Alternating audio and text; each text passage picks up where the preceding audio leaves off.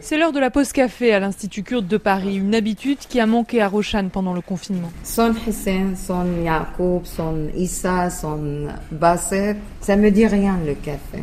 Mes amis avec qui je travaille pendant les confinements, ils me manquaient énormément. Roshan a trouvé ici une famille d'adoption alors qu'une grande partie de ses frères et sœurs sont restés en Syrie. Le Kurdistan s'étend sur les territoires officiels de la Turquie, de la Syrie, de l'Irak et de l'Iran. C'est au moment du tracé de leurs frontières, au sortir de la Première Guerre mondiale, que la famille d'Issa a fui, elle, au Liban. Aujourd'hui, à mon avis, peut-être entre 70 000, 80 000 Kurdes, je pense, qui vivent au Liban.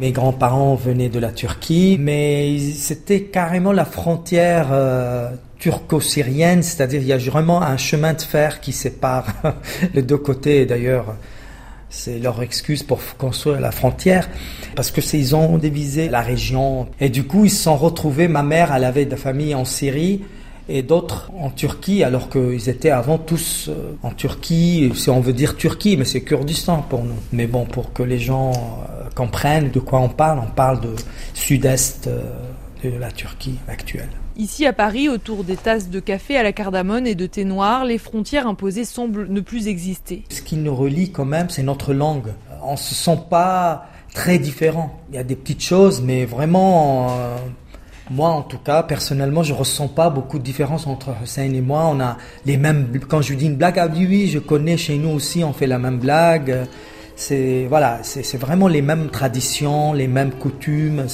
La langue vraiment joue un rôle et la musique, n'en parlons pas encore plus. C'est justement parce qu'il a lutté pour parler et écrire la langue kurde que Basset a dû fuir l'Iran il y a deux ans. Ces derniers mois, face à l'épidémie de coronavirus, il était particulièrement inquiet pour sa famille restée au Kurdistan iranien. Ma mère, elle est tombée malade, mais c'était trop difficile pour moi parce que elle habite dans le vest de l'Iran, la partie kurde. Il n'y a pas beaucoup de médicaments au hospital. Ça s'est passé comme ça toujours. Dans toutes les situations, le gouvernement il ne s'occupe pas de nous parce que la première raison nous sommes kurdes et, après nous sommes sunnis parce qu'ils sont chiites, ils sont toujours euh, problème avec nous.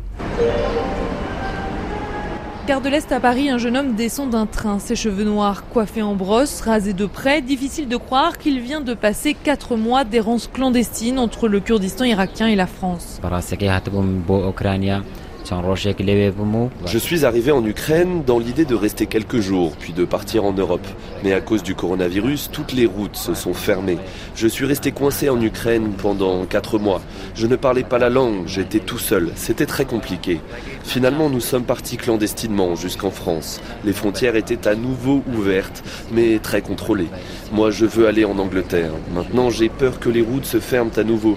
J'ai peur qu'ils disent qu'ils n'acceptent plus les réfugiés, qu'ils pensent que les réfugiés amènent le virus dans leur pays et le propagent.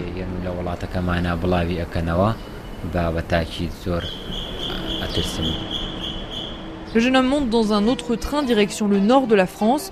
Coronavirus ou pas, il n'a plus le droit d'abandonner sa quête d'une vie meilleure, faite de liberté.